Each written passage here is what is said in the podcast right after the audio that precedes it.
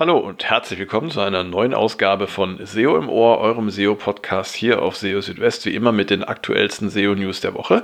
Und wir befinden uns in der ersten Ausgabe des Jahres 2022. Und diese Ausgabe steht unter dem Motto, nach dem Update ist vor dem Update. Und, äh, diese, äh, dieses Thema oder dieses Motto habe ich gewählt, weil kurz vor Weihnachten ja das Product Reviews Update von Google abgeschlossen wurde und im Februar jetzt bereits das nächste wichtige Update oder die nächste wichtige Änderung ansteht, nämlich dass die Page Experience zum Ranking-Faktor in der Desktop-Suche wird. Bisher ist die Page Experience ja nur in der mobilen Suche. Ranking-Faktor das Ganze ging los im Juni des letzten Jahres, das Page Experience Update, das wurde ausgerollt zwischen Juni und Ende August. Und ja, jetzt im äh, Februar ist dann auch die Desktop-Suche an der Reihe. Das bedeutet, die Page Experience und mit ihr die Core Web Vitals werden dann tatsächlich auch zum Ranking-Faktor in der Desktop-Suche. Im Prinzip gelten die gleichen Kriterien für die Page Experience auf dem Desktop wie auch in der mobilen Suche mit einem kleinen Unterschied, nämlich naturgemäß die Mobilfreundlichkeit, die spielt in der Desktop-Suche keine Rolle. Ansonsten, wie gesagt, die Core Web Vitals und zwar die der First Input Delay, Largest Contentful Paint und Cumulative Layout Shift. Diese drei Core Web Vitals werden einfließen. Außerdem die Verwendung von HTTPS und der Verzicht auf störende Interstitials. Ja. Und ähm, wenn ihr jetzt eure Website noch nicht auf äh, Page Experience optimiert haben solltet und ja euch auch die Desktop Rankings wichtig sind, dann solltet ihr mal schauen, ob ihr zumindest mal die ähm, größten äh, Blockaden erlösen könnt und äh, mit wenig Aufwand viel erreichen könnt. Es gibt ja auf vielen Websites sogenannte Quick Wins, mit denen man also relativ große Fortschritte erzielen kann. Und äh, das kann, äh, auch wenn die Page Experience jetzt kein besonders starker Ranking-Faktor ist, dann tatsächlich über die ein oder andere Platzierung entscheiden und vielleicht sogar den Ausschlag dazu geben, ob ihr in den Top 10 der Google-Suchergebnisse erscheint oder eben nicht. Von daher ist es immer zu empfehlen, zumindest einmal zu prüfen, wie sieht es mit der Page Experience aus. Und wie gesagt, ab Februar eben auch ist die Desktop-Suche betroffen. Daher am besten jetzt schon mal also schon ist ein bisschen äh, untertrieben. Ähm, ihr solltet jetzt tatsächlich mal schauen, denn viel Zeit ist ja tatsächlich nicht mehr bis zum Februar. Ja, ähm, im Zusammenhang mit dem Product Reviews Update, was ich am Anfang schon erwähnt habe, bin ich in dieser Woche auch auf eine spannende oder interessante Meldung äh, gestoßen. Und zwar ähm, gab es ja im vergangenen Jahr zwei Product Reviews Updates, nämlich eines im April und das andere, wie erwähnt, im Dezember. Und äh, es ähm, gab ja auch letztes Jahr die Ankündigung von Google, dass diese Product Reviews Updates jetzt in Zukunft äh, regelmäßig stattfinden sollen. Da stellt sich natürlich die Frage, wann das jeweils passieren wird. Und ähm, zu dieser Frage gab es jetzt eine Auskunft von John Müller per Twitter und er hat geschrieben, dass es keine feste Zeitplanung gäbe für die Product Reviews Updates und die Updates oder die Rollouts würden sich nicht nach dem Kalender richten, sondern sie würden dann ausgerollt werden, wenn alles vorbereitet und geprüft sei. Und äh, das kann dann natürlich immer zu etwas unterschiedlichen Zeiträumen oder Zeitpunkten passieren. Ich gehe mal stark davon aus, wenn wir uns jetzt mal die Frequenz im letzten Jahr anschauen, dass es mit den Product Reviews Updates so ähnlich laufen wird wie mit den Core Updates. Da haben wir ja im Schnitt zwei Updates pro Jahr. Ähm, eins im Frühjahr und eins dann im späteren Jahr. Und ich denke mal, so ähnlich wird es auch zukünftig mit den Product Reviews Updates sein. Ähm, für alle, die nicht wissen, was ein Product Reviews Update ist, das ist ein ähm, Update oder eine Serie von Updates, die sich auf Seiten mit Produktbewertungen und Produkttests beziehen. Das heißt also Seiten, auf denen tatsächlich Produkte ähm, geprüft, miteinander verglichen werden. Und hier legt Google eben jetzt auch wesentlich mehr Wert auf Qualität, als es noch früher der Fall war. Allerdings ist auch hier die spannende Frage, wie sieht es denn mit anderen Sprachen aus? Denn bisher ist das oder sind die Product Reviews Updates, zumindest laut Kommunikation von Google, nur für englischsprachige Seiten ausgerollt worden.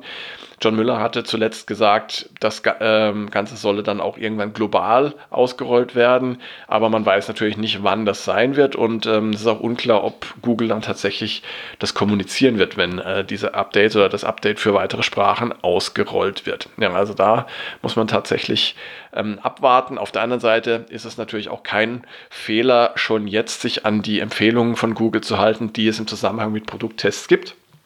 Die sind ja schon beim ersten Product Reviews Update ähm, veröffentlicht worden und wer sich daran hält, der hat dann, denke ich, auch bessere Chancen bei äh, zukünftigen Updates zu profitieren. Ja, jetzt kommen wir zu zwei Meldungen, die sich so ein bisschen auch auf ähm, Online-Shop und E-Commerce-SEO beziehen. Da gab es diese Woche die Frage, ob sich denn der Lagerbestand von Produkten auf die Rankings der entsprechenden Produktseiten in Google auswirken würde.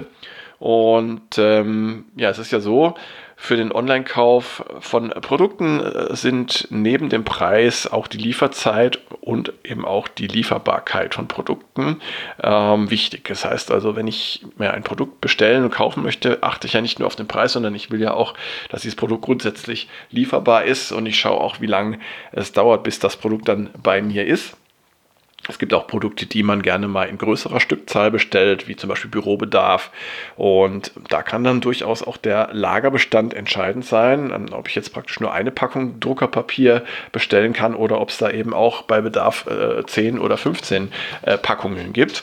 Äh, jedenfalls hat John Müller abgestritten, dass der Lagerbestand sich auf die Rankings auswirken würde. Er hat es gesagt als Antwort auf die Frage eines Nutzers, der beschrieben hatte, dass eine Produktseite ähm, für eine relevante Suchanfrage von Position 1 auf 9 abgerutscht war, nachdem das Produkt für drei Monate nicht mehr lieferbar gewesen sei.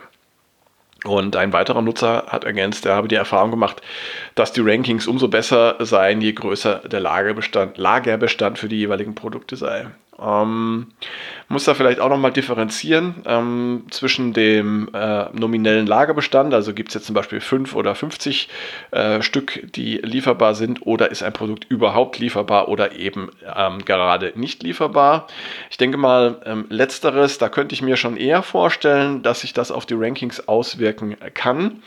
Mm, ob jetzt ähm, eine unterschiedliche Stückzahl dann tatsächlich sich auf die Rankings auswirkt, das wage ich mal zu bezweifeln, wenn äh, auch, wie gesagt, es in der einen oder anderen Situation durchaus sinnvoll sein könnte.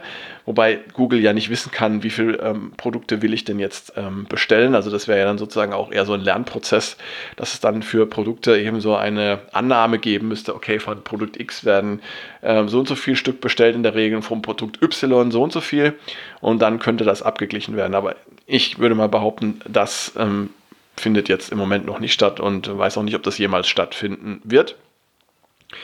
Ähm, Im Hinblick auf ähm, die ja, Nutzerfreundlichkeit oder äh, im Hinblick auch auf die Kundinnen und Kunden sollte man natürlich äh, darauf achten, dass man nur solche Produkte ähm, auch in der Suche anbietet, die auch tatsächlich gekauft werden können, weil ansonsten natürlich die Enttäuschung äh, nach dem Klick auf eine solche Produktseite ähm, relativ groß sein kann. Wobei es auch wiederum äh, einen Nutzen solcher äh, ausverkauft Produktseiten geben kann, wenn man ähnliche passende Produkte auf der Seite anzeigt. Ja, also es ist ein, ein, ein relativ schwieriges Thema, ähm, wo man, glaube ich, oder bei dem man keine eindeutigen Aussagen treffen kann. Und ähm, ja, dann noch ein anderes Thema, ähm, was auch im Zusammenhang mit ähm, Online-Shop SEO steht. Und zwar hat äh, auch wieder John Müller dazu geraten, dass man die, ja, die äh, sichtbaren Eigenschaften eines Produktes auf Produktseiten im Text beschreiben sollte. Man sollte sich also dabei nicht nur auf die bildhafte Darstellung der Produkte verlassen, denn Google benötigt nach wie vor Inhalte in Textform, um die Relevanz für passende Suchanfragen zu berechnen. Und ähm, ja, äh, es ist auch kein Problem, wenn bestimmte Texte oder Textpassagen auf mehreren Produktseiten vorkommen und dadurch Duplicate Content entsteht, dann kann es zwar passieren, dass Google dann nur einen Teil der Seiten in den Suchergebnissen anzeigt, aber man sollte zumindest die individuellen Eigenschaften eines Produktes dann auch hervorheben. Geht es zum Beispiel um handgearbeitete Schuhe in verschiedenen Farben, dann sollten diese auf den jeweiligen Produktseiten auch erwähnt werden, denn wenn die Farbe im Text fehlt, dann ähm, geht Google davon aus unter Umständen, dass die Seiten für die entsprechenden Suchanfragen nicht relevant sind. Also, ähm, was ihr beschreiben könnt an Produkteigenschaften, das solltet ihr im Text beschreiben. Und ähm, da ist es dann tatsächlich im Zweifelsfall vom Vorteil, mehr Inhalte zu produzieren als weniger. Ja, und zum Schluss noch eine Meldung, die interne Verlinkung auf Websites betrifft.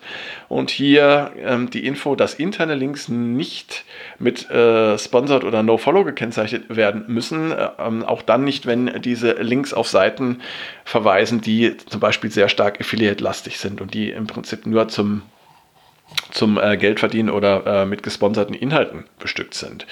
Mm, das heißt also, interne Links brauchen NoFollow und Sponsor nicht. Das hat äh, John Müller auf äh, Anfrage von Lily Ray, eine auch recht bekannte SEO äh, ähm, aus den USA, geschrieben auf Twitter.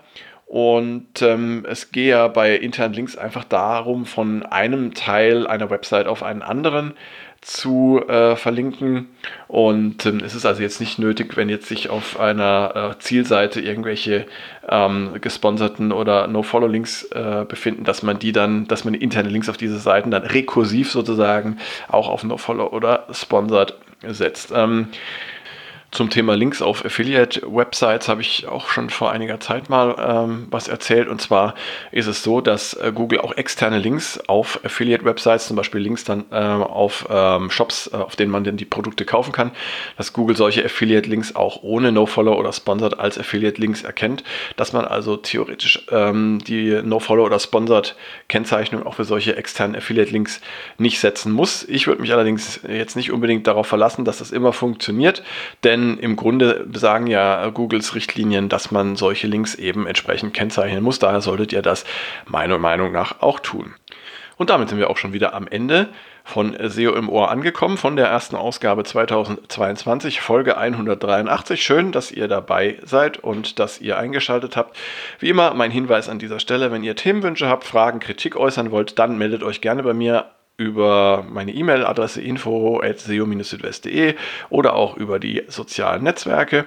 Und äh, ansonsten bleibt mir eigentlich nicht viel mehr, als euch darauf hinzuweisen, dass es in der nächsten Woche wieder eine neue Ausgabe geben wird von SEO im Ohr und dass ich euch auch jeden Tag auf SEO Südwest auf dem Laufenden halte, was es rund um Google, SEO, Bing und was sonst noch an Suchmaschinen unterwegs ist, was es da an Neues gibt. Jetzt erstmal eine gute Zeit für euch, kommt gut ins neue Jahr und äh, ja, freue mich auf euch. Bis bald. Ciao, ciao euer Christian.